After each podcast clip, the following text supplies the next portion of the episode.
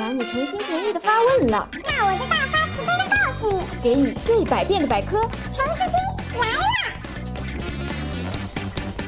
本节目由开号御书房制作播出。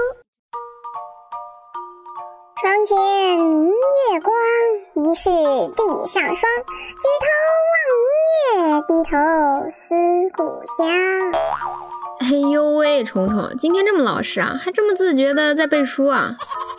我最近深受熏陶，高尔基曾经说过，书是人类进步的阶梯。哎呦呵，厉害了哎！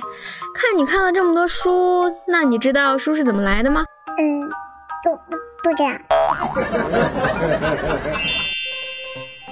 书籍的基本目的是在人们之间传播信息，这就取决于它的便于携带和耐久的功能了。这样的话，书籍就可以跨越时间、空间去阐述、去宣告、去保存和传播知识。这两个功能都是慢慢演化而来。我们分别从中西方来看一下书籍的发展。在人们最开始的时候，他们会把那些记号随手记在石头、木片、树皮、甲骨、陶片等临时物件上。这种书写的媒介成本低廉，数量充足，但是它就像我们现在使用的便利贴之类的小东西，不方便记录更多的文字，并且不易保存，容易丢失。你可以想象一下，你坐在一堆石头面前看一本书，一颗石头看完还要找下一颗石头的感觉。人家在玩拼书游戏，才不是读书呢。但是在这个快速阅读的时代，这种获取信息的形式，很像是我们现在刷的微博、朋友圈，短小精悍。哇塞，原来我们的老祖先早就发明了微博啊！在石头、树皮上写字这么文艺小清新的事儿，应该叫上我呀！丑剧。除了在石头等物体上书写，还有结绳书呢。结绳书是中国古代书籍装帧的初期形态，也就是我们说的结绳记事。但是我们的祖先并不满足这种短小记录信息的方式，所以一直在寻找能够保存长久、便于携带的书写材料。就现在所能知道的，比较早的就是美索不达米亚的泥板书和古埃及的纸莎草书，两者都可以追溯到公元前三千年。古代苏美尔人、巴比伦人、亚述人、赫梯人把用水洗净的粘土制成泥板，然后在上面写字。尽管泥板的形状规格略有差异，但都有一个共同的形状，都是四面体。当粘土还潮湿时，书写者就用尖笔刻上楔形文字，在泥板的各个表面都刻上小小的楔形文字，就能在一块泥板上抄录下大量的内容。如果内容太长，就用几块泥板抄写，用数字和标记编号将它们连在一块儿，就像现在书籍所做的一样。泥板刻上字之后，可以放在阳光下晒干，或者放到火窑里烘干。完成后的泥板书几乎是坚不可摧的。所以在几千年之后的十九世纪，经过考古挖掘的兴起，这些泥板书完好无损地重见天日。泥板书与楔形文字的发展是相互依存的。书写体签字的现代名称也是从用尖笔在泥土板上刻写的楔形记号中发展而来的。当公元前六世纪阿拉米语言及其字母系统兴起时，由于泥土板不能像纸草书一样适应阿拉米语的特点，泥板书便也就衰落了。古埃及的纸草书与其相比是更接近现代书籍的直接祖先，而两者又几乎同时产生。纸草书作为一种书写材料，类似于纸张，它是由像芦苇一样细长的植物纸莎草制成的。这类植物在尼罗河畔生长茂盛。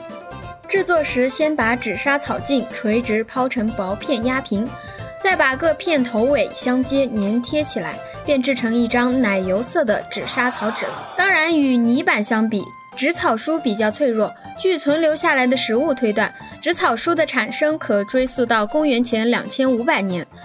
纸草书得以神奇地保存下来，一个原因是由于埃及干旱的气候，这些纸草书被掩埋在荒漠的沙子里，可以丝毫不加保护而存留达数千年。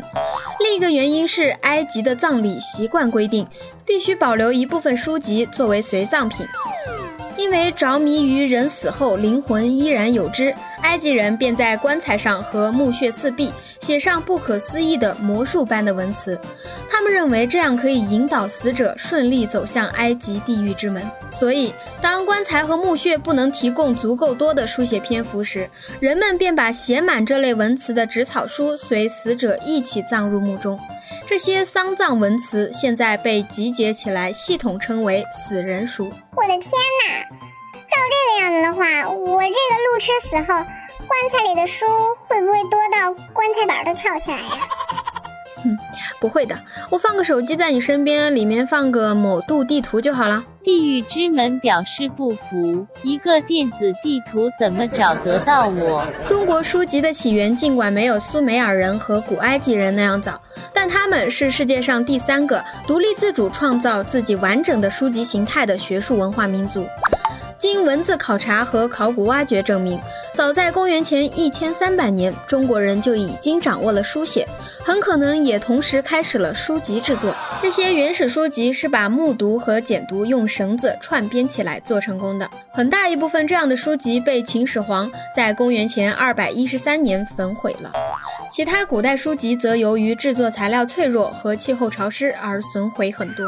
汉朝时写字的材料主要是竹简。东方朔写给汉武帝的奏章，足足有三千片竹简，两位大汉才勉强抬得动。汉武帝看完就用了两个月。说到这里，大家知道学富五车的来历吗？学富五车成语褒义词，形容读书多、学识丰富，出自《庄子·天下》，会师多方，其书五车。这句话的意思是说，会师是一个很有学问的人，道术很多，他读的书要用五辆车子拉。但是我们可以想象一下，惠施也就是惠子是战国时期的著名人物。当时人们还在竹简上书写，而一片竹简所记载的信息量，相比于现在的一页纸来说是非常少的。那么五车又能够装多少竹简呢？说不定还没有你读的教科书多。哈哈，原来我也是学富好几车的人啊！嗯，对啊。但是人家能做到学以致用，不是死读书哟。当然，这里不得不提到中国古代四大发明之一的造纸术了。东汉元兴元年，蔡伦改进了造纸术，他用树皮、麻头及壁布、渔网等原料，经过搓、捣、抄、烘等工艺制造的纸，是现代纸的渊源。